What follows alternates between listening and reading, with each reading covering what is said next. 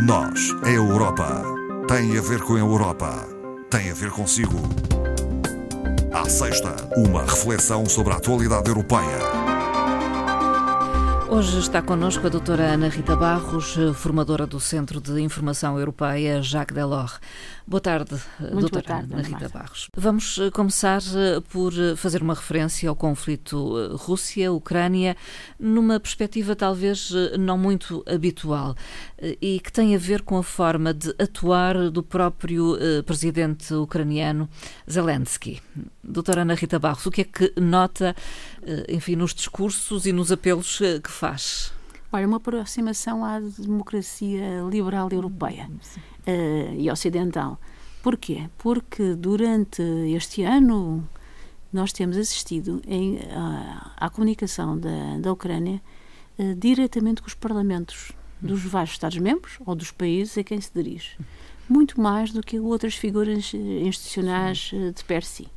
Eh, O que é que tem acontecido? Recordemos, no dia 1 de março de 2022, o presidente Zelensky se dirigiu virtualmente ao Parlamento Europeu. Fez também a 9 de fevereiro passado, presencialmente, e pelo meio houve uma série de contactos sempre com os parlamentos, ou seja, dirigido eh, aos representantes dos cidadãos, portanto, à verdadeira essência da, da, democracia, que são os hemiciclos dos diversos Estados. Eh, E fê-lo sucessivamente durante este período de, de um ano. Eh, Desta forma, pediu ajuda humanitária, financeira, militar, política, mas sempre dessa forma, dirigindo-se eh, aos representantes das populações, portanto, aos parlamentares. E acho que isso é uma forma diferente de nós analisarmos esta comunicação e que lhe dá outro peso. Lembremos que um dos primeiros critérios para ser um Estado-membro da União Europeia é ter uma democracia em pleno funcionamento. Penso que aí houve uma, uma grande estratégia de comunicação eh, da Ucrânia e que tem surtido o seu efeito. Digamos Acha que tem dado resultados práticos? Eh, nós temos sentido que sim, que essa comunicação aproxima, portanto, a causa eh, que é a luta pela democracia eh, do povo ucraniano relativamente eh, aos países e aos cidadãos eh, a quem ele se dirige. Vamos eh, mudar de assunto, feita esta introdução, e referir o acordo assinado recentemente entre a União Europeia e o Reino Unido, tendo em conta a Irlanda do Norte.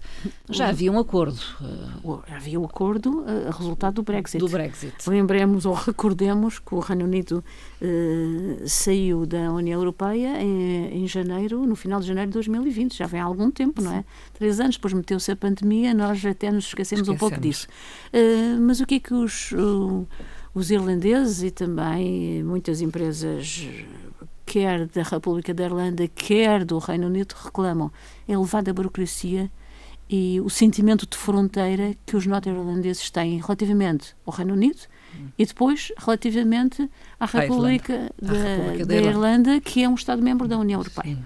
Eh, o que é que se fez?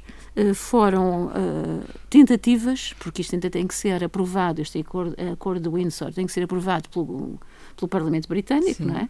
Tentativas de aproximação Da aproximação, criando eh, duas vias. de. Uma via verde e uma via vermelha. Eh, o acordo contempla a criação destas vias para a comercialização de produtos na Irlanda do Norte. A via verde é para os produtos oriundos do próprio Reino Unido. Eh, esses não precisam de ter eh, e de cumprir as regras necessárias à circulação no espaço eh, europeu, portanto, no mercado único. E esses produtos têm que estar indicados como não para a União Europeia. Vão ter um rótulo específico Específico. os que se destinem ao mercado único europeu, quer pela via de depois exportação da Irlanda do Norte para a República da Irlanda, quer ao contrário, tem que ter um controle mais aprofundado, mas também aligerando determinadas burocracias que neste momento eh, existiam derivadas do acordo previamente assinado. E são sinalizados com o vermelho. O vermelho, a chamada via vermelha. Além disso, há também hum, a livre circulação das pessoas, que continua a ser um problema e que também se tentou eh, aligerar neste acordo de compromisso. Ah, este acordo vai ter que reformular muitos produtos e principalmente a rotulagem de produtos. Quais são os produtos eh, essenciais que normalmente os norte-irlandeses têm sentido eh, esta pressão? produtos alimentares de diversa ordem uhum. e bebidas, principalmente estes, porque são os de primeira necessidade e de consumo imediato e que têm tido, às vezes, uh, grandes problemas de, de circulação e às vezes chegam lá já produtos... Sim, não passíveis de ser consumidos, talvez. De ser consumidos, são dois prejuízos, não é? Um, o processo é complicado e, e portanto, pretende o, o Primeiro-Ministro, cabe ao Primeiro-Ministro britânico convencer o, Parlamento. Seus, o seu Parlamento. Não é?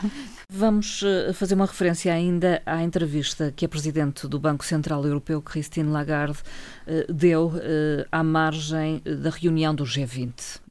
Uma apreciação, digamos, à situação atual. Sim, é uma referência económica. muito particular aos juros. Os juros vão continuar a aumentar. Hum e vão continuar altos, segundo o Presidente do BCE, até um horizonte de 2025.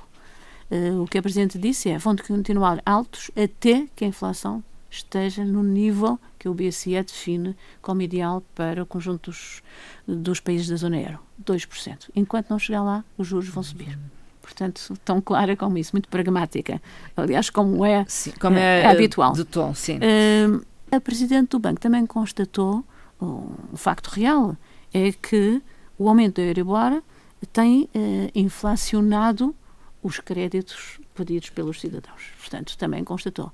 Mas um ponto que é, que é importante e penso que cada um de nós, cidadãos, também tem sentido, que é a trajetória dos juros não tem sido acompanhada, dos juros de referência do Banco Central Europeu não tem sido acompanhada pela trajetória dos juros pagos os tradicionais oh, depósitos que os, os depositantes. eh, que os clientes dos bancos têm. E o que é que uh, a Madame Lagarde disse? Temos que questionar os bancos sobre esta matéria.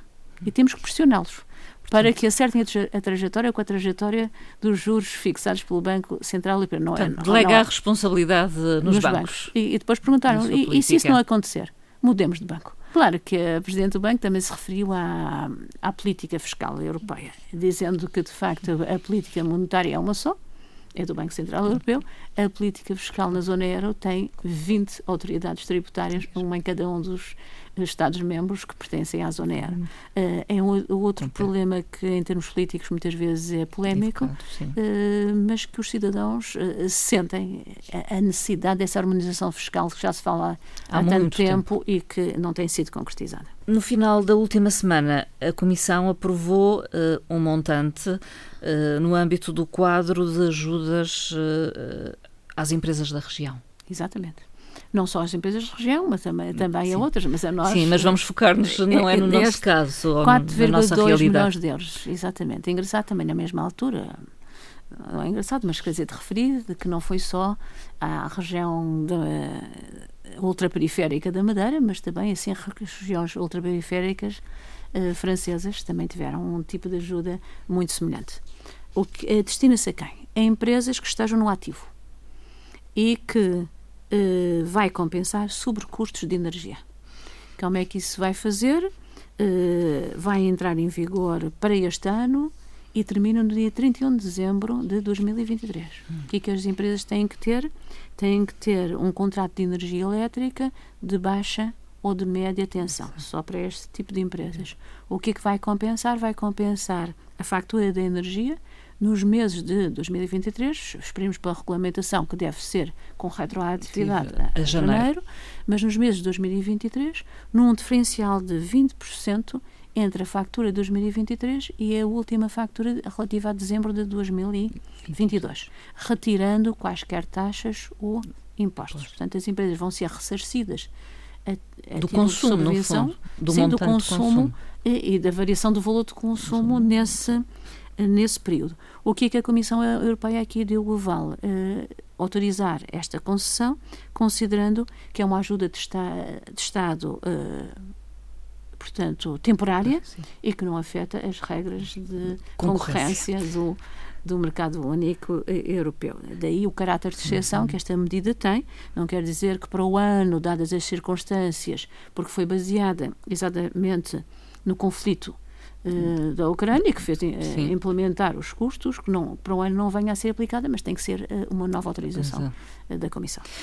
cartas de condução podem vir a ser modernizadas. É esse o intuito da Comissão Europeia? É esse o intuito e aplicáveis em comum para os 27 Estados-membros. para já, a permissão de condução propõe a Comissão baixar dos 18 para os 16? 17 17. 17. anos. 17, para iniciarem uma condução, mas uma condução acompanhada. O que é que a, União Europeia constata? A grande parte dos acidentes uh, são uh, de, de, população muito jovem. Hum. No início da, da, carta de condução. Uh, estabelecer também, por isso, um período probatório de dois anos para os recém-encartados, não só jovens, recém-encartados. E aplicar uma regra que é diferente neste momento em cada um dos Estados-membros, mas uma regra de tolerância zero à condução sob o efeito do álcool. Portanto, total. Com, com a retirada, provavelmente, da autorização de conduzir. É e isso. com infrações uh, aplicáveis. Uh, e também nessa matéria de inflação, uh, uma proposta nova. Infração praticada num Estado-membro seja, portanto, reportada aos outros Estados-membros também e que a inibição, por exemplo, de conduzir num Estado seja aplicada também noutro, o que não acontece neste momento. Neste momento, hum. não acontece. E, para isso, uma proposta é uma carta de condução digital, o que é inovador em termos mundiais. Digital para toda a gente, Sim. portanto, quem vai renovando começa a ter a tal carta. Uma nova uh, carta de, digital, digital, neste caso. Uh, também para os recém-encartados e, e também para, para quem já tem carta de condução, uh, um apelo que sejam incluídos nas lições para aqueles que estão a tirar a carta de condução veículos e uh, experiências em veículos com novas tecnologias hum. uh, de condução. E formação para aqueles que já têm a carta de condução Sim. há mais tempo.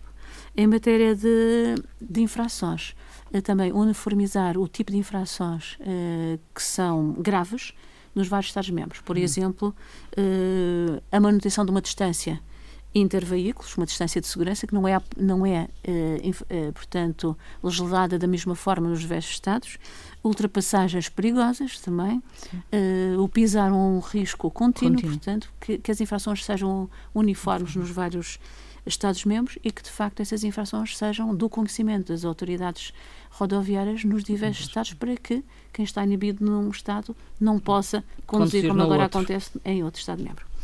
Eh, falemos do TikTok.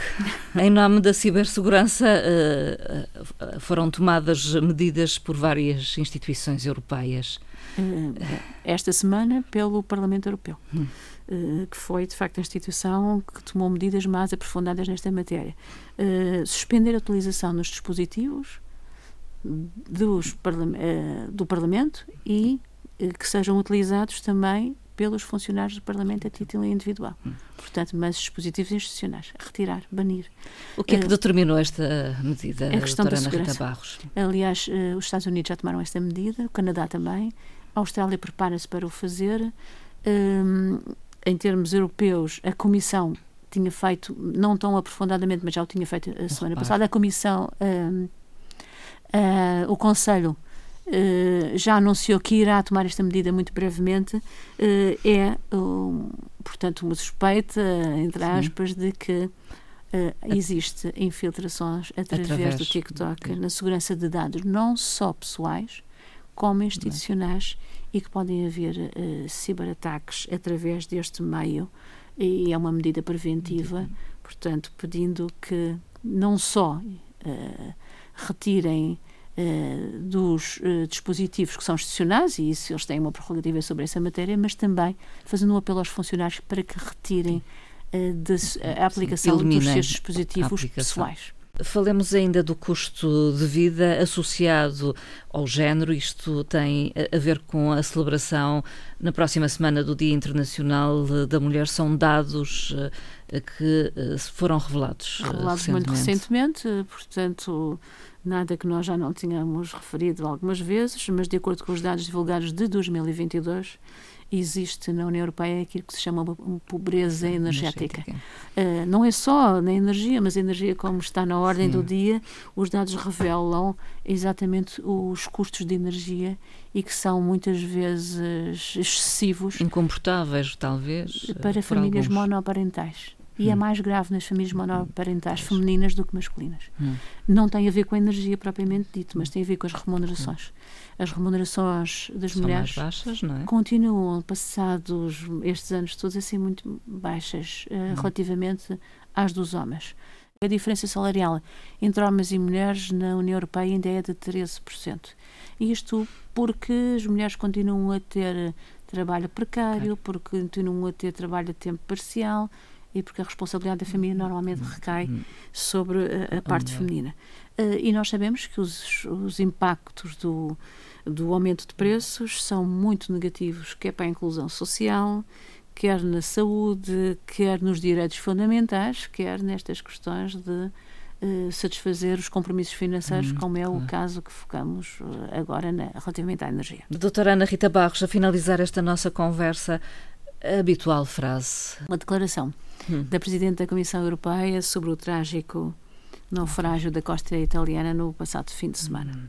Diz uh, a Presidente Ursula von der Leyen: na migração a lição é clara.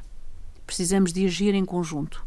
Todos devemos redobrar esforços no Pacto de Migração e Asilo.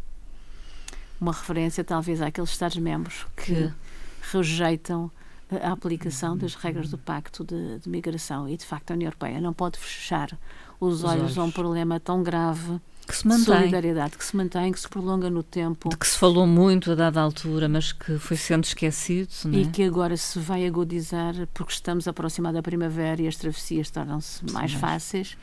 E a União Europeia tem que rever esta matéria e tem que haver um consenso por unanimidade eh, acerca uhum. dos 27 para aplicar exatamente o acordo. É urgente, então. Doutora Ana Rita Barros, obrigada uma vez mais. Obrigado eu. E até à próxima, até à próxima conversa. Obrigada.